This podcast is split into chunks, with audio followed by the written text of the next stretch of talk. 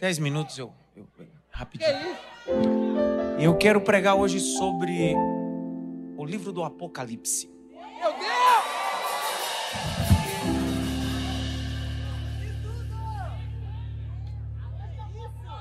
Tem que voar. Eu gostei de tu, cara. Capítulo 1 do livro do Apocalipse.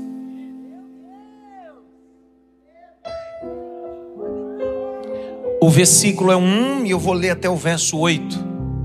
Enquanto você encontra amanhã, eu estarei ministrando no Café de Pastores do Estado de São Paulo, na Bíblica da Paz, pela manhã. Não é um café só de pastores, então se você é líder, está me assistindo e é da região de São Paulo e tem flexibilidade em seu horário amanhã, ah, toda a liderança do Estado de São Paulo se reúne lá a partir das 8, 9 da manhã até meio-dia para um tempo de palavra, imersão com toda a liderança do Estado de São Paulo. O capítulo é 1, versículo é 1 até o verso de número 8. Revelação de Jesus Cristo, o qual Deus lhe deu para mostrar aos seus servos as coisas que em breve devem acontecer. Enviando o seu anjo, deu a conhecer o seu servo João que atestou a palavra de Deus e o testemunho de Jesus Cristo. Quanto a tudo o que viu, bem-aventurado aquele que lê, bem-aventurado aqueles que ouvem a palavra da profecia, e também bem-aventurado os que guardam as coisas nela escrita. Então aí está falando sobre três beifitude: o que ler, o que ouve e o que guarda pois o tempo é próximo. Quatro. João, as sete igrejas que estão na província da Ásia Menor, que a graça e a paz estejam com vocês, da parte daquele que é, que era e o que há de vir, da parte dos sete espíritos que estão diante do seu trono da parte de Jesus Cristo, a fiel testemunha, o primogênito dos mortos, soberano dos reis da terra, aquele que nos ama e pelo seu sangue nos libertou dos nossos pecados e nos constituiu reino, sacerdotes para Deus e Pai. A Ele glória e domínio para todos sempre Amém. Eis que ele vem com as nuvens.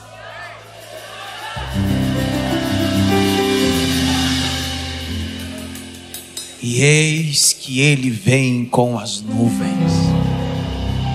Todo olho verá, até mesmo aqueles que os transpassaram, e todas as tribos da terra lamentarão por causa dele.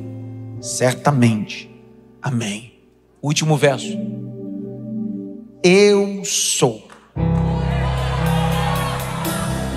o Alfa e o Ômega, diz o Senhor Deus, aquele que é, que era, que há de vir, o El Shaddai, todo-poderoso, todo-poderoso.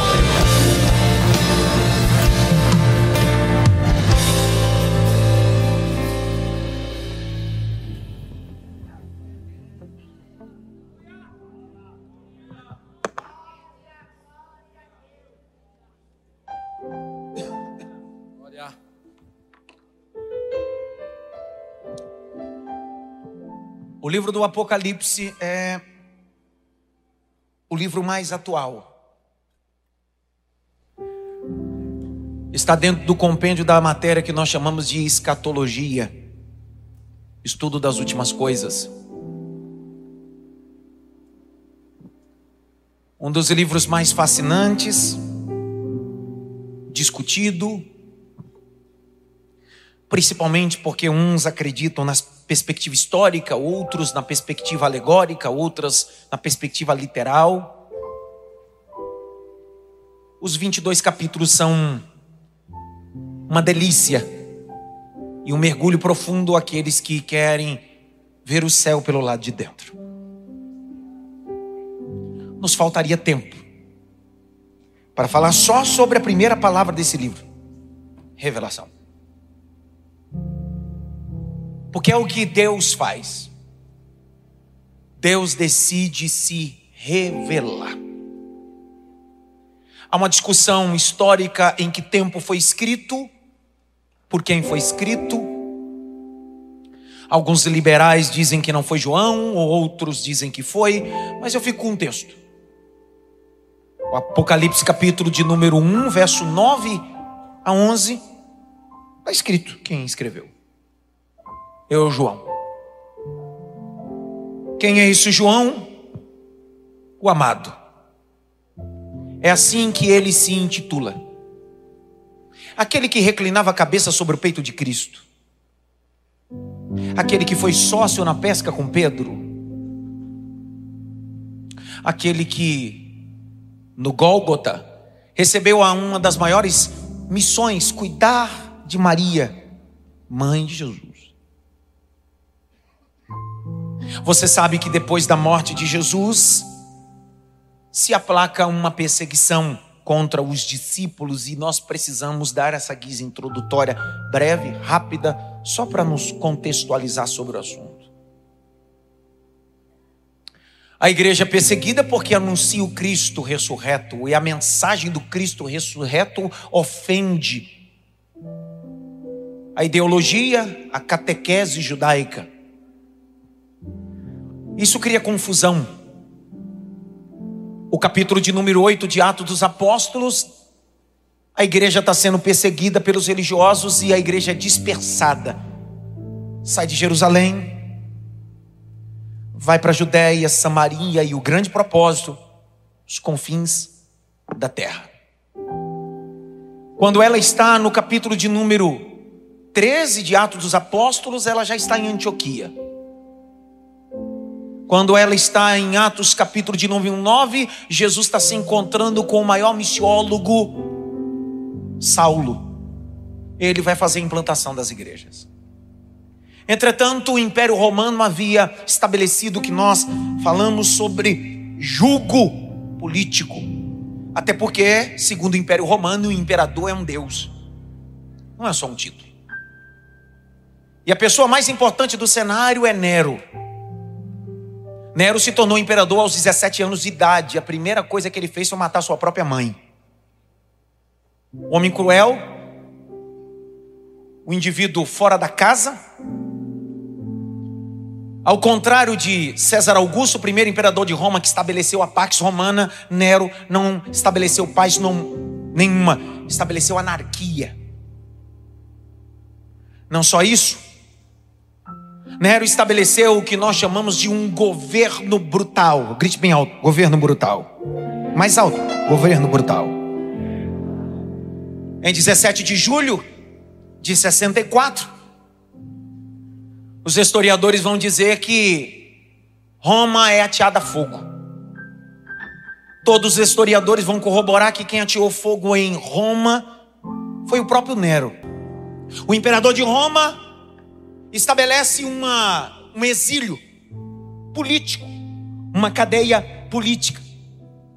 Depois de não ter sucesso na execução desse velho apóstolo, manda-o para uma ilha chamada Patmos, a leste do mar Egeu, 17 de comprimento, 3 de largura. Uma ilha pequena. Era uma prisão. Patmos fazia parte de um compêndio de 10 ilhas. Parecia ser o final de tudo. O velho João está lá. Envelhecido, parece que é o fim de tudo. O livro do Apocalipse começa dizendo: Esta é a revelação de Jesus Cristo a você.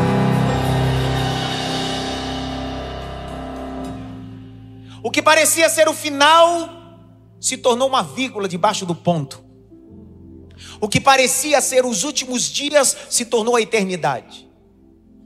Até porque o texto do Apocalipse diz no capítulo 4 e 5 que João estava na ilha chamada Pátimos, ele olhou para o céu. O que media 30, 32 quilômetros quadrados de uma pequena ilha, Deus disse: Isso não cabe você aí, não, João. O que eu tenho para dar para você, essa ilha não te suporta. O que eu vou mostrar para você, essa ilha não te suporta. Como assim, Senhor? Eu preciso te levar para um lugar maior. Se não der glória, agora você vai ver. Capítulo 4, verso 1. Um ambiente pequeno, Deus diz: Eu vou te dar uma revelação, mas eu não vou descer com a revelação, eu vou te trazer para a revelação. Depois dessas coisas, olheis e eis que eu havia uma porta aberta no céu. A primeira voz que ouvi era como de uma trombeta falar comigo e disse: Sobe, sobe, sobe. Até a hora que você dá glória a Deus. Sobe, sobe, sobe, João, vem, João, vem, João. A ilha é pequena, mas o céu é infinito. A ilha é pequena, mas o céu é infinito.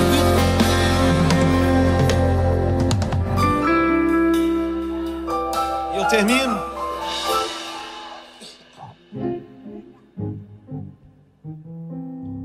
João recebe essa revelação. Recebe os con contexto importante dessa revelação. O verso 2, o qual testificou da palavra de Deus e do testemunho de Jesus Cristo de tudo que tem visto. Bem-aventurado aquele que lê, aquele que ouve e aquele que guarda. Pessoal, são três pontos importantes: ler, ouvir e guardar. Você quer ser feliz? Leia a palavra. Quer ser feliz? Ouça a palavra. Quer ser feliz? Guarde a palavra. Eu desafio qualquer coach dar uma receita melhor do que essa. Quer ser feliz? Medite na palavra de dia e de noite. Esconda a palavra no seu coração. E quem tem ouvido, ouça o que o Espírito diz à igreja.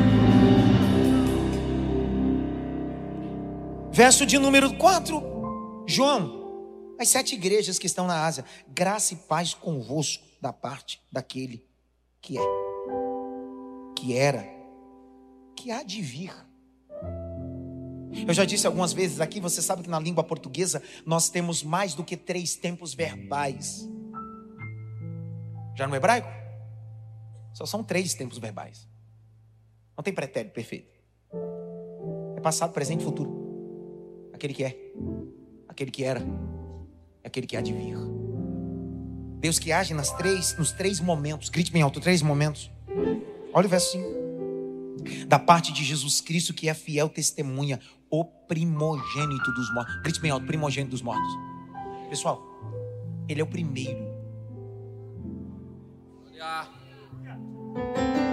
Outro dia eu estava me debruçando só nessa expressão e eu fiquei algumas horas debruçando nisso, porque quando você lê, ele é o primogênito dos mortos, aí você diz assim, mas peraí, não, outras pessoas ressuscitaram, sim, ressuscitaram com a ajuda de outrem.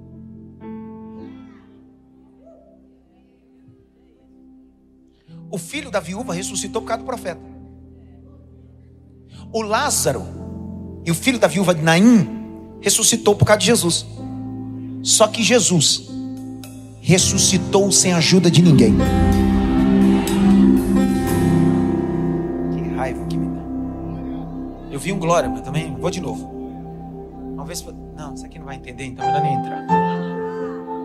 Toda vez que uma pessoa morria, as ânsias da morte algemavam o indivíduo e levava a sua alma ao Hades.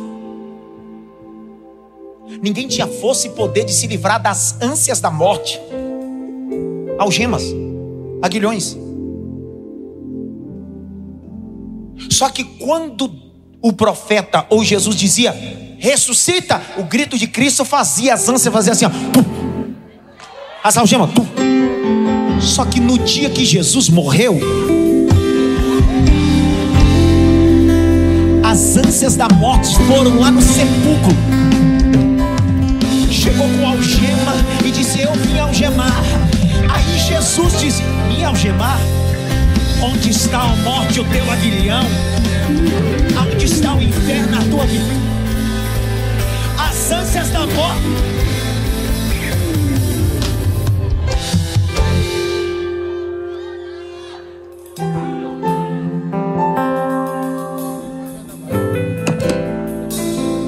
Atos capítulo 2. Atos 2. Meu Deus, será que eles vão entender isso aqui, Senhor? Eles vão entender, Senhor. Não é possível. Eles vão entender, eles vão entender. Atos 2, 23. Até o 28. Lê aí, já. Só lê, eu não vou explicar. Porque eu estou dizendo que ele é a primícia dos que dormem. Ele é o primeiro, ele é o primogênito dos que dormem. Está dizendo, antes dele ninguém ressuscitou sozinho, mas ele venceu tudo. A este, conforme o plano determinado e a presciência de Deus, vocês mataram, crucificando-o por meio de homens maus. Porém, Deus o ressuscitou, livrando-o da agonia da morte, porque não era possível que fosse retido por ela. Porque Davi fala a respeito dele, dizendo: Eu sempre vi ao Senhor diante de mim, porque ele está à minha direita, para que eu não seja abalado. Por isso meu coração se alegra e a minha língua exulta. Além disto, também a minha própria carne repousará em esperança, porque não deixarás a minha alma na morte, nem permitirás que o teu santo veja a corrupção. Fizeste-me conhecer os caminhos da vida e me encherás de alegria na tua presença. Grite bem alto: a morte não tem poder sobre Cristo. Abre 1 Coríntios. Eu vi um glória, mas também foi o único. 1 Coríntios, capítulo 15. Meu Deus, será que eles vão entender isso também, Senhor? Verso 15, Jaque até o verso de número 23. Por que, que Cristo é a primícia dos que dormem? Porque Ele é o primeiro. Além disso. Calma, depois do primeiro tem o quê? A ressurreição não acaba nele. Você não deu um glória, cara? A ressurreição não acaba nele. Começa nele. É isso?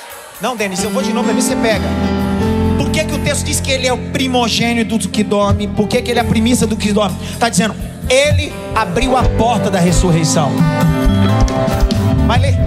Além disso, somos tidos por falsas testemunhas de Deus, porque temos testemunhado contra Deus que ele ressuscitou a Cristo, ao qual ele não ressuscitou, se é certo que os mortos não ressuscitam. Porque se os mortos não ressuscitam, também Cristo não ressuscitou. E se Cristo não ressuscitou, é vã a fé que vocês têm. E vocês ainda permanecem nos seus pecados.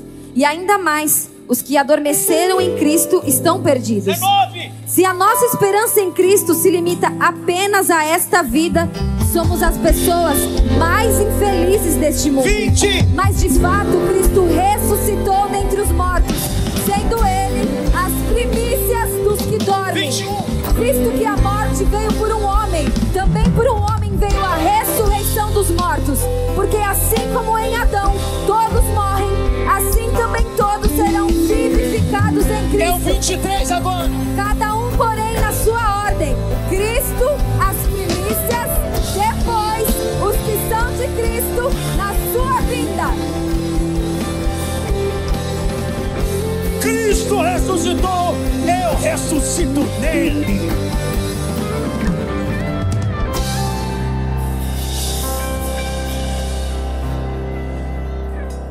Um cinco de Apocalipse eu termino. A parte de Jesus Cristo que é fiel testemunho e primogênito dos mortos, o príncipe dos reis da terra, aquele que nos ama e em seu sangue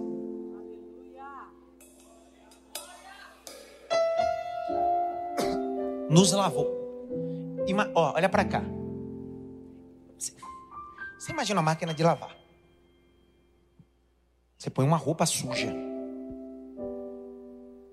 E você coloca um litro de sangue para bater. Vai lavar ou vai sujar? Depende de quem é o sangue.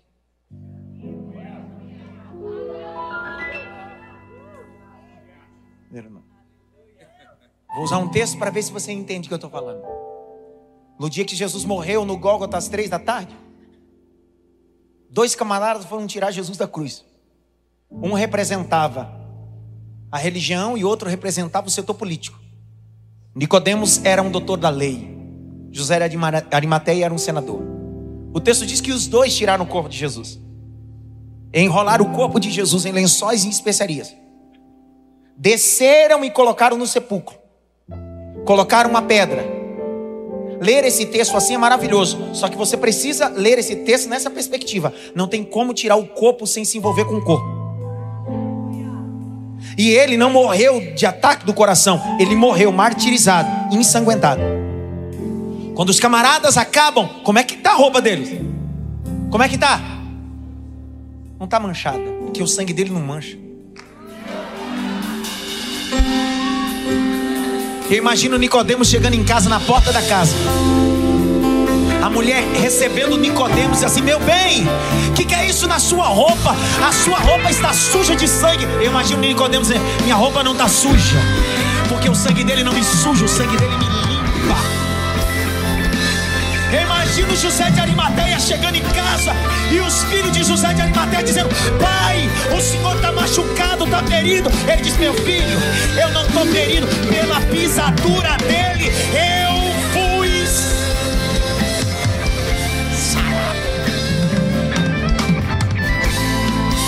Levante as suas mãos para o alto. Feche os dois olhos em casa e no tempo. O sangue de Jesus não suja, o sangue de Jesus limpa. O sangue de Jesus não mancha, o sangue de Jesus faz você alvo mais que a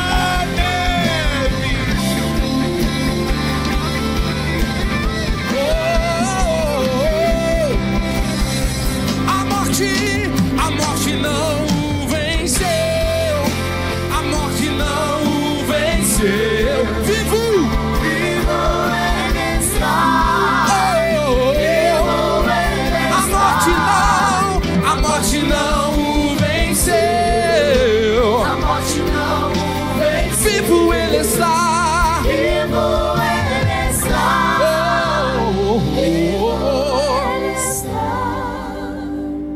Apocalipse 1, 6. E nos fez.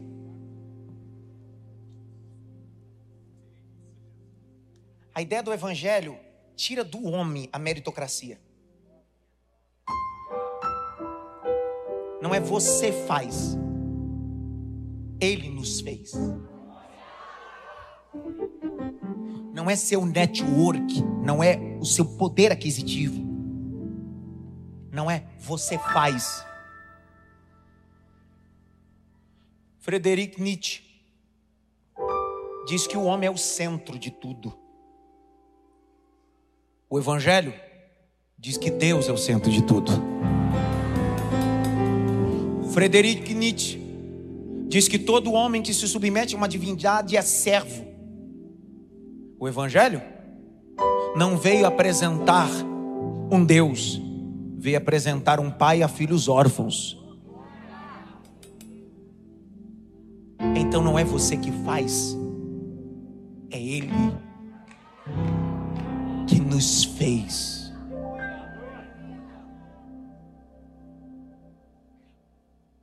Cuidado com a meritocracia. Eu sei que é força de expressão, principalmente que nossa linha pentecostal clássica foi pulverizada com tantas aberrações e às vezes às vezes falamos de força de expressão, nós precisamos nos cuidar com isso. Forças como essa. Eu paguei o preço para estar aqui. Que preço? Que você pagou? Que preço? Porque não é sobre o que você fez, é sobre o que ele fez. Não é o tanto que eu oro, não é o tanto que eu jejuo, não é o tanto que eu venho à igreja, Não é o tanto de horas que eu passo de joelho, porque não é penitência. É o verso 6. E nos fez reis e sacerdotes para Deus, seu Pai. Ele glória, poder para sempre.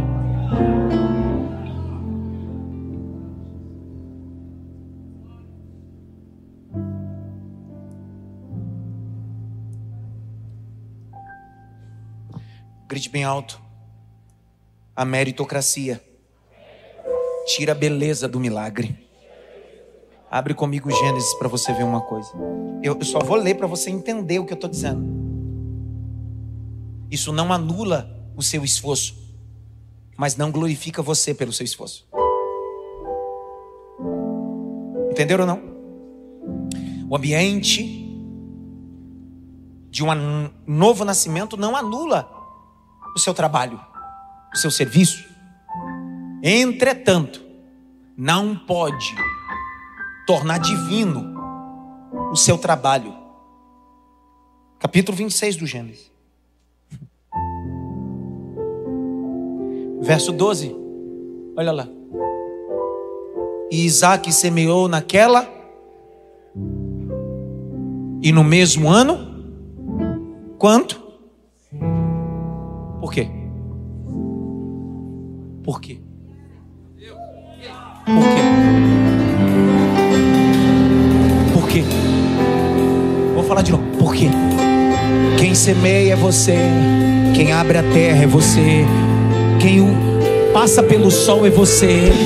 Quem acorda de manhã é você, quem faz curso é você, quem faz pós-graduação é você, quem faz MBA é você, quem faz hora extra é você. Mas não se esqueça, quando começar a brotar, o porquê não foi o teu mérito, é porque Ele te abençoou.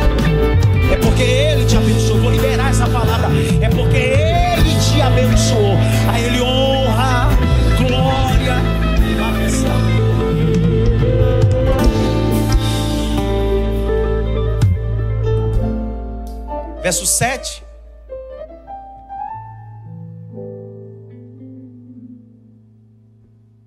Eis que vem com as nuvens. Esse é o tema do meu sermão.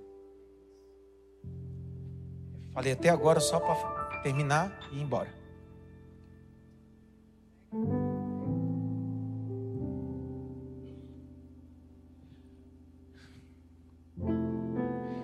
Nibustratriums é um termo utilizado para uma nuvem densa escurecida, aquela que nós olhamos e ela apresenta-se em um dia dizendo: está tudo preto.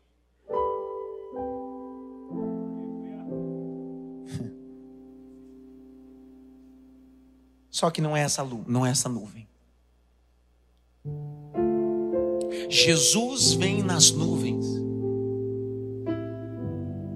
segunda vinda de Cristo. Nesses últimos dez minutos, eu não quero entrar hoje no mérito. Quando eu voltar, eu vou entrar no mérito. Sobre pré, meso e pós-tribulacionismo. Mas o mérito que eu quero entrar aqui é: Ele voltará.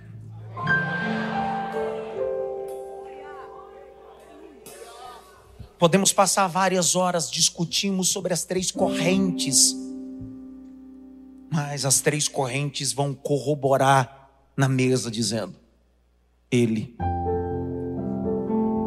voltará. Para alguns, antes da grande tribulação, para outros, no meio da grande tribulação, para outros, pós-tribulação. Mas os três vão dizer: Ele vai voltar. Porque ele vai voltar. Porque dentro da parábola do samaritano, ele não diz só sobre um cuidado da igreja, que é a estalagem, mas ele deixa a doutrina da escatologia ou da sua volta. Propondo que o samaritano pega um homem ferido, coloca azeite, vinho e atadura, leva até uma estalagem, deixa o homem ferido lá, paga dois dinheiros, representando o resumo de todo o decálogo mosaico, que eram 613, resumiu em dois: amarás a Deus sobre todas as coisas, o teu próximo como a ti mesmo. Ele sobe em cima do cavalo, permita a, a redundância, ele sobe no cavalo, olha para o dono da estalagem e diz: cuida dele. Se ele precisar de mais alguma coisa, continue investindo, porque quando eu voltar. O livro do Apocalipse, capítulo 19, verso 11, é um paralelo do texto da parábola do samaritano.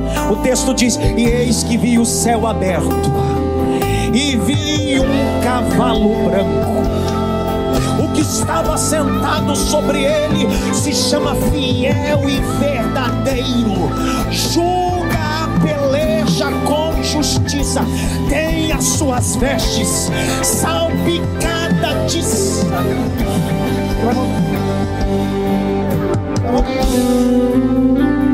Não deslumbra não aqui. Ele vai voltar.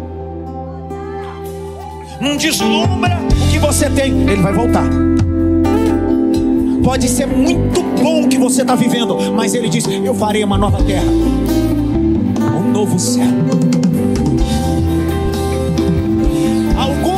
Dizem: Ele arrebatará a igreja como rápido. Hoje dizes: será público, não importa a linha, o importante é: Ele vai voltar e Ele vai levar a sua igreja lavada, remida pelo sangue eu sei que o que eu estou ensinando essa terça-feira não está na moda.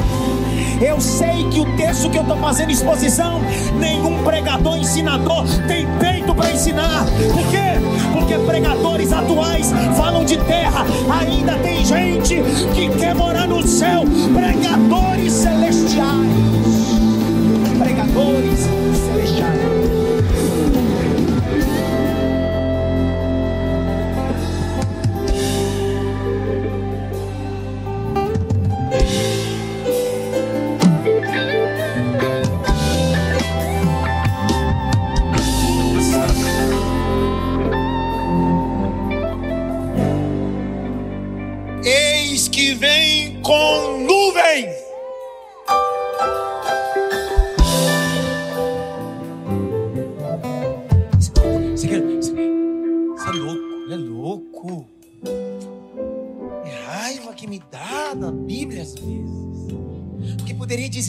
ele vai vir, já tá bom. Mas tá dizendo, aí vem com nuvem. Tem uma nuvem aí. Por quê? Pega o papel e a caneta, escreve três palavras. Três. Escreve logo. Primeira palavra. Aparece. Segunda, desce. Terceiro, virei. Escreve aí. Aparecer, descer e verei. Viu, Glória? Quando o texto diz, e ele virá na nuvem, no pacote da nuvem tem essas três palavras: Ele vai aparecer ele vai descer e você vai ver. Eu só vou ler os três trechos, porque toda vez que a nuvem ela tinha três sentidos. Abre comigo primeiro, Êxodo. Êxodo não, Levítico, vai. Primeiro, Levítico 16, 2. Levítico 16, 2. Puxando no HD. Vai, Jaque. O Senhor disse a Moisés: Diga a seu irmão Arão que não entre no santuário a qualquer hora, para dentro do véu, diante do propiciatório que está sobre a arca, para que não morra, porque aparecerem na nuvem. Qual a primeira palavra? Aonde? Ele está dizendo: Ele virá, porque ele vai aparecer. Quando o texto diz que Jesus virá na nuvem, está dizendo: Ele não é o filho da Maria. Ele não é só um profeta, aponta para a sua divindade. Porque em Levítico o Senhor diz: Eu vou aparecer na nuvem. E toda vez que você vê uma nuvem, eu no meio dela, eu sou o Senhor que criei céus e terra. Segunda palavra: Eu vou descer. Números. Abre aí. Capítulo 11, verso 25. Veja aqui. Então o Senhor desceu na nuvem. Opa! O que é que o texto está querendo dizer? João está dizendo, ei João, não vai descer um anjo aí não. Vai descer Deus. Porque só Ele, só Ele pode aparecer. Só Ele pode. Continua. Desceu na nuvem e falou com Moisés. E tirando do espírito que estava sobre Moisés, o pôs sobre aqueles setenta anciãos. Para! Terceira palavra? Ninguém anotou. Que raiva. Qual é a primeira palavra? Hã? Meu Deus. Deus vai fazer. Qual é a primeira palavra? Segunda palavra. E a terceira?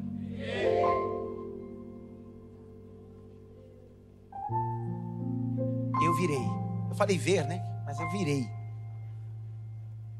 Então, primeiro, ele aparece. Segundo, ele desce. Terceiro, eu virei.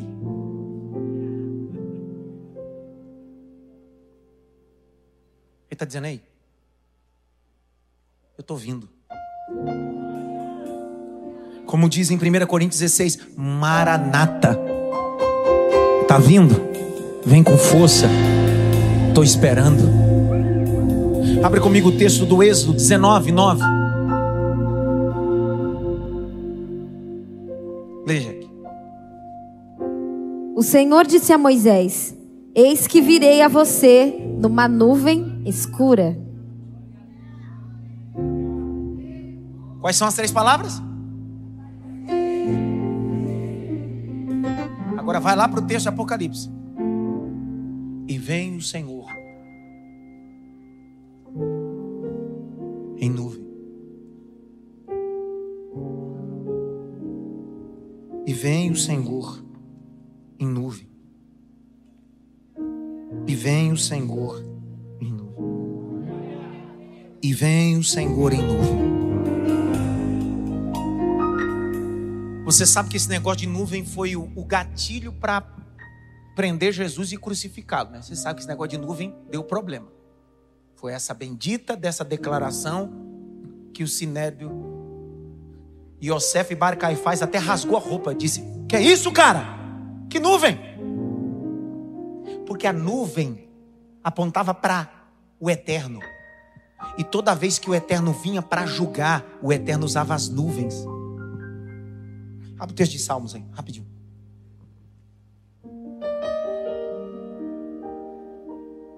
Cento e quatro, verso 2 e 3. Leia aqui. Coberto de luz como de um manto, tu estendes o céu como uma cortina. Pões nas águas o viga, vigamento da tua morada. Tomas as nuvens por carruagem e voas nas asas do vento. O salmista está dizendo assim: quando o eterno desce para julgar, ele usa o símbolo das nuvens. Abre o texto de Isaías, o profeta messiânico. Abre, abre, abre. 19:1. Isaías 19:1. Veja aqui. Sentença contra o Egito. Eis que o Senhor, cavalgando uma nuvem ligeira, Ah, não.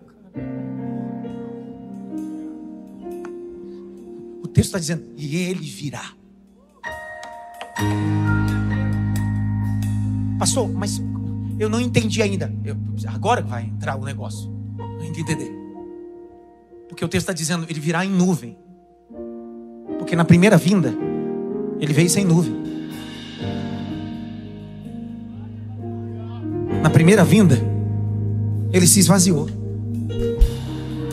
Filipenses 2, 5 a seguir diz: Ele se esvaziou, tomou forma de homem, ele deixou a nuvem,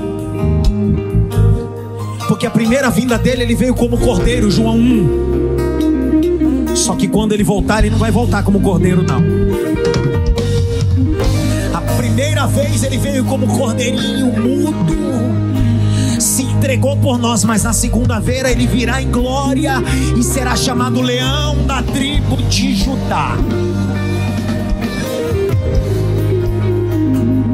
A primeira vez ele veio como um cajadinho de pastor, tentando apacentar as ovelhas perdidas da casa de Israel. Na sua segunda vinda, ele abrirá a boca e da sua boca sairá uma espada aguda para reger a terra.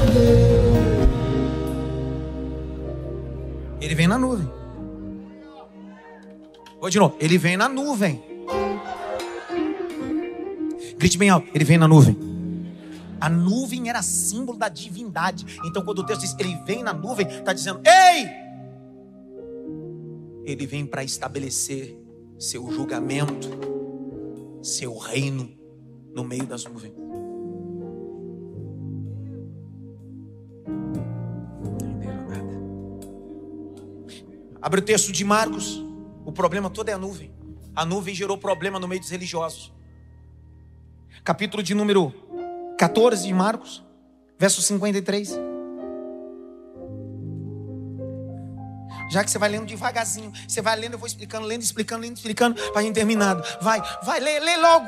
E levaram Jesus ao sumo sacerdote. Quem era o sumo sacerdote? Yosef e Bar Caifás levaram Jesus para o sinédrio. Era noite, no dia que prenderam ele no Getsemane. O sinédrio era composto de 70, 35 do lado, 35 do outro, presidido pelo sumo sacerdote. Quem era o sumo sacerdote da época? Yosef Bar Caifás. Era a alta corte judaica. Jesus vai ser condenado e acusado ali. Continua. E então se reuniram todos os principais sacerdotes, os anciãos e os escribas. Vai. Pedro seguiu Jesus de longe até o interior do pátio do sumo sacerdote. Por que, que Pedro não está perto? Porque se Pedro está perto, ele vai ser morto junto. Então Pedro, mesmo de longe, segue.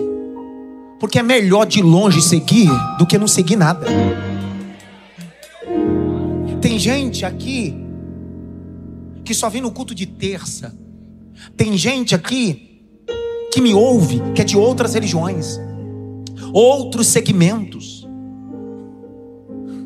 Mas não tem jeito na terça-feira está no trabalho. Já está afastada há muito tempo. Tem gente aqui que é espírita, católico, umbanda, quimbanda, gente de todas as religiões, mas não tem jeito durante o dia. Cara, eu vou lá. Por que, que você vai lá? Mesmo de longe eu preciso ver. Mesmo de longe eu preciso. Aí tem uns que tá de perto e fica criticando quem está de longe. É claro, o filho pródigo foi embora e o filho mais velho ficou e não valorizou. Eu prefiro ver de longe e valorizar do que ficar de perto e não valorizar. E estava sentado entre os servos, aquentando-se ao fogo. Vai. E os principais sacerdotes e todo o sinédrio procuravam algum testemunho contra Jesus para o condenar à morte. Vai. Mas não achavam nada. Não acharam nada, vai. Pois muitos testemunhavam falsamente contra Jesus. Mas os depoimentos não eram coerentes. E levantando-se alguns, testemunhavam falsamente, dizendo: Nós o ouvimos declarar: Eu destruirei este santuário edificado por mãos humanas. Ele nunca disse isso, João 2,19. Ele disse: derribai. Ele não disse derrubo.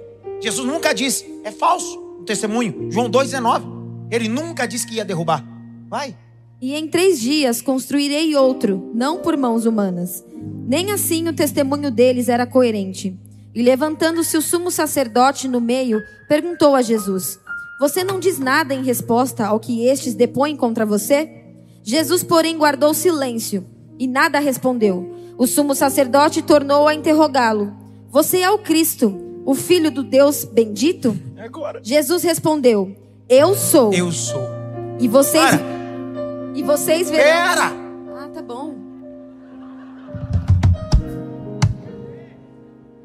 Jesus se calou na primeira instância e na segunda instância ele disse: Arrié, axé, arrié.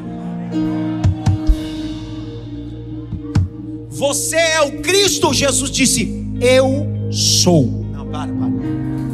Eu vou te contar uma história, Glória, para ver se dá glória a Deus, tá? O texto do Êxodo 3,14, quando a sassa queimou, Moisés perguntou: Quem direi que tu és? Deus disse: Eu não tenho nome.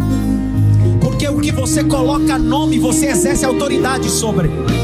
Eu não um nome. Mas se perguntarem quem é o Senhor, eu serei o que serei, eu sou o que sou.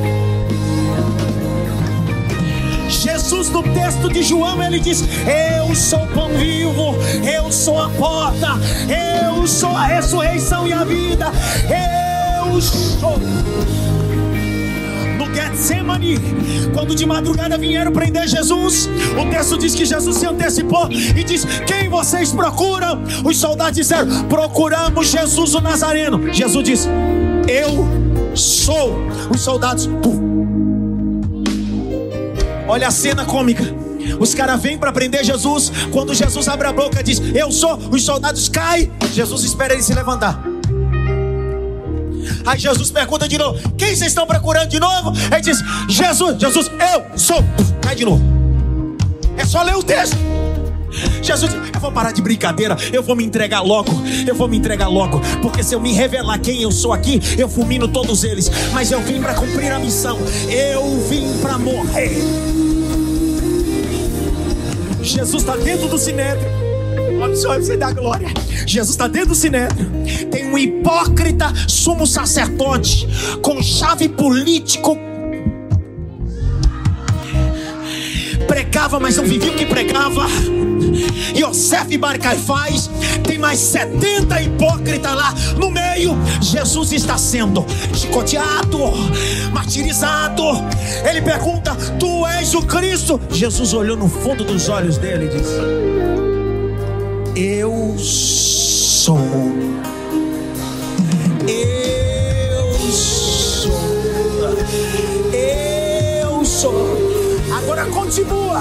Quando ele olha nos olhos dele, ele diz: Eu sou. E se prepara, porque eu vou vir, tá? Vai. E vocês verão o Filho do Homem sentado à direita do Todo-Poderoso e vindo com as nuvens do céu. Sabe que Jesus está dizendo nas entrelinhas para Yosef Bar Caifás: Pode matar, mas eu vou voltar e não vou voltar se não ser para julgar. Eu virei no meio das nuvens. Levante as suas mãos para o alto. O mais alto que você pode. Nós somos a igreja do arrebatamento. Nós somos a igreja do arrebatamento.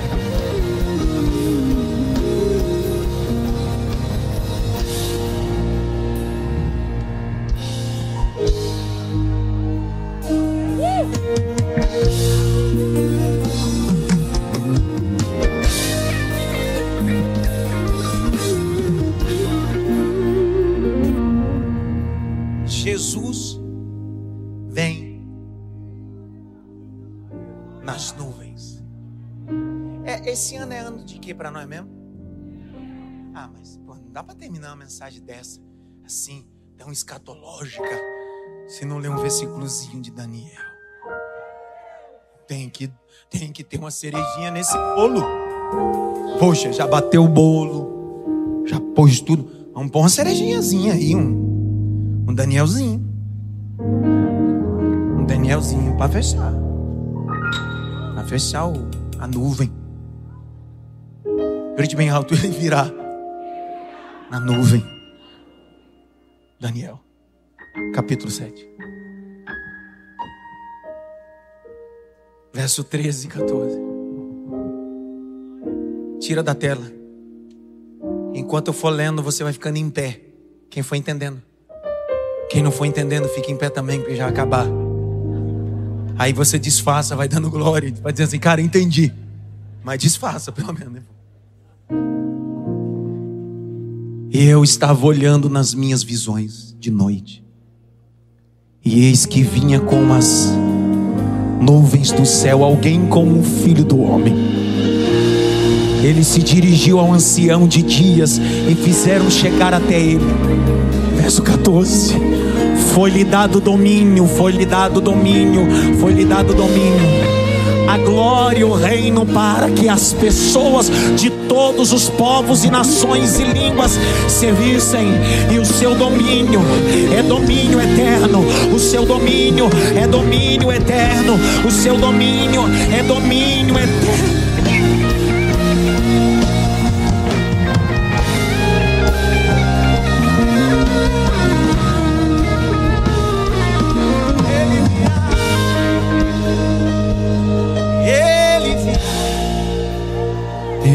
Coloquei as minhas vestes brancas.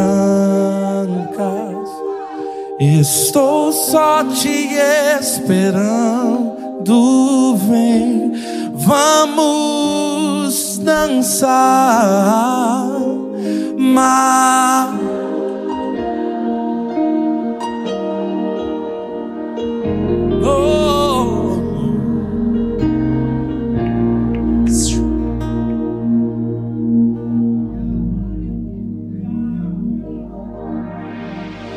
A Bíblia diz que o dia do Senhor será como de um ladrão. Fazendo a perspectiva repentina, sem hora, sem data. Entretanto, a igreja não espera um ladrão, a, espera, a, a igreja espera um noivo. O texto de Tessalonicense diz que aqueles que estão em trevas, Cristo virá como ladrão, mas a sua igreja que está na luz.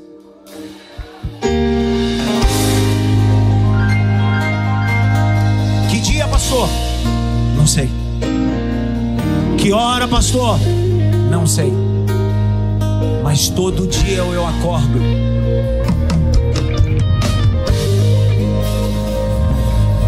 Me arrumando para me encontrar com meu noivo. Todo dia quando eu vou deitar, eu me arrumo e digo: pode ser essa noite. Quando eu acordo, percebo ele não voltou ainda.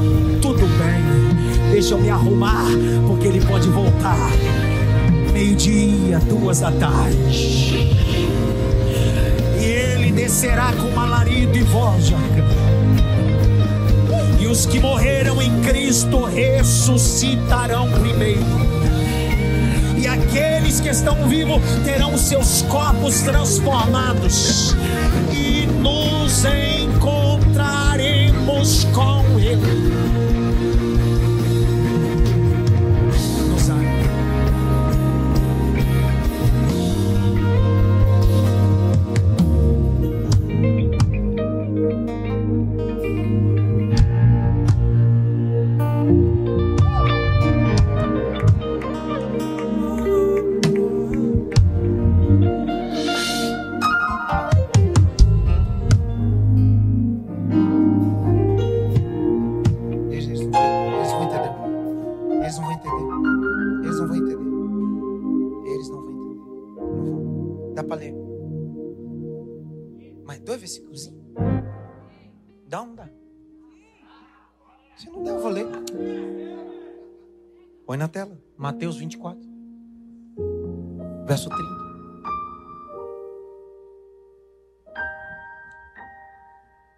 Apareceu no céu um sinal do Filho do Homem. Todos os povos da terra se lamentarão e verão o Filho do Homem vindo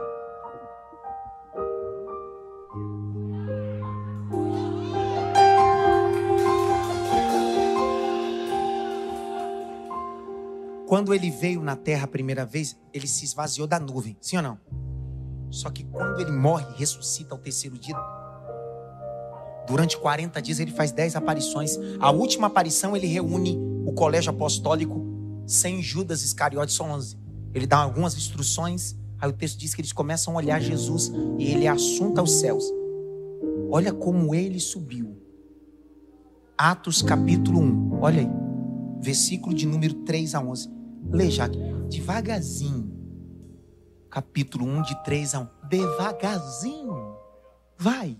Depois de ter padecido, Jesus se apresentou vivo a seus apóstolos, com muitas provas incontestáveis, aparecendo-lhes durante 40 dias e falando das coisas relacionadas com o reino de Deus. E comendo com eles, deu-lhes esta ordem: Não se afastem de Jerusalém, mas esperem a promessa do Pai a qual vocês ouviram de mim. Porque João, na verdade, batizou com água, mas vocês serão batizados com o Espírito Santo dentro de poucos dias. Então os que estavam reunidos com Jesus lhe perguntaram: Será este o tempo em que o Senhor irá restaurar o reino a Israel?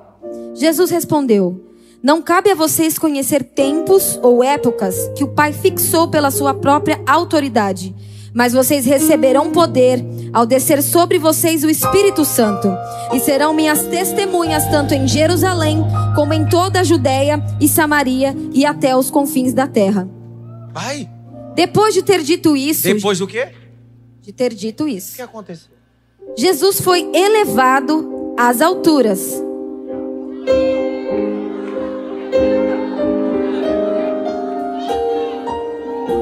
Leia de novo o versículo, devagar, vai. Depois de ter dito isso, Jesus foi elevado às alturas, E aí? à vista O deles. que aconteceu? E uma nuvem o encobriu dos seus olhos. E estando eles com os olhos fixos no céu, enquanto Jesus subia, eis que dois homens vestidos de branco se puseram ao lado deles e lhes disseram: Disse o quê?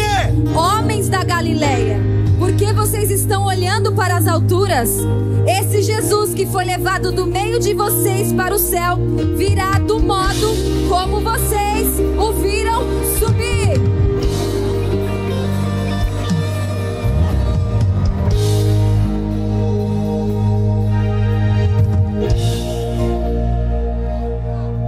Jesus. vi- Tem cara que não entende nem de nuvem, quer entender sobre pré, pós e meso. Primeiro faz um curso de nuvem, aí depois a gente discute sobre pé, meso e pós.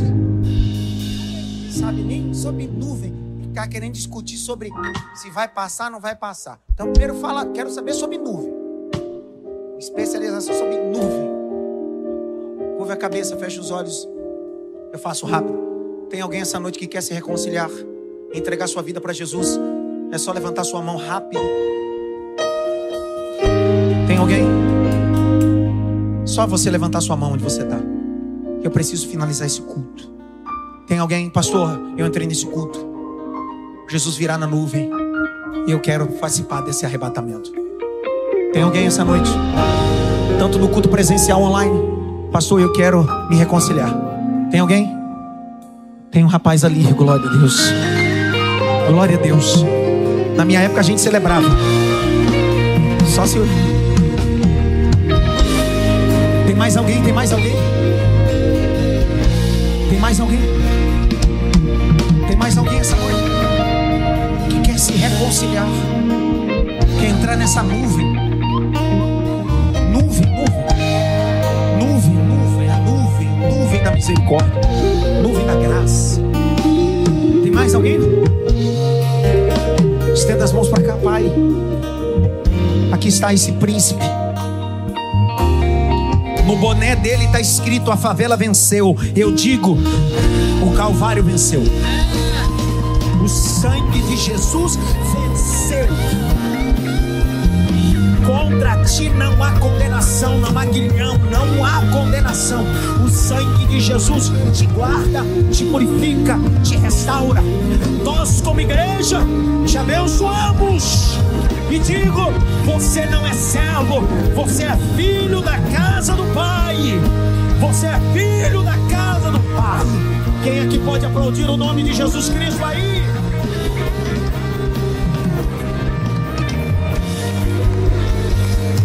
Neidinha, Deus te abençoe. Deus te abençoe. Você tá... valeu a pena estar aqui hoje? Arthur, pastor Arthur, pega o celular, o celular não, o número. O celular deixa com ele. Pega só o número. Pega só o número.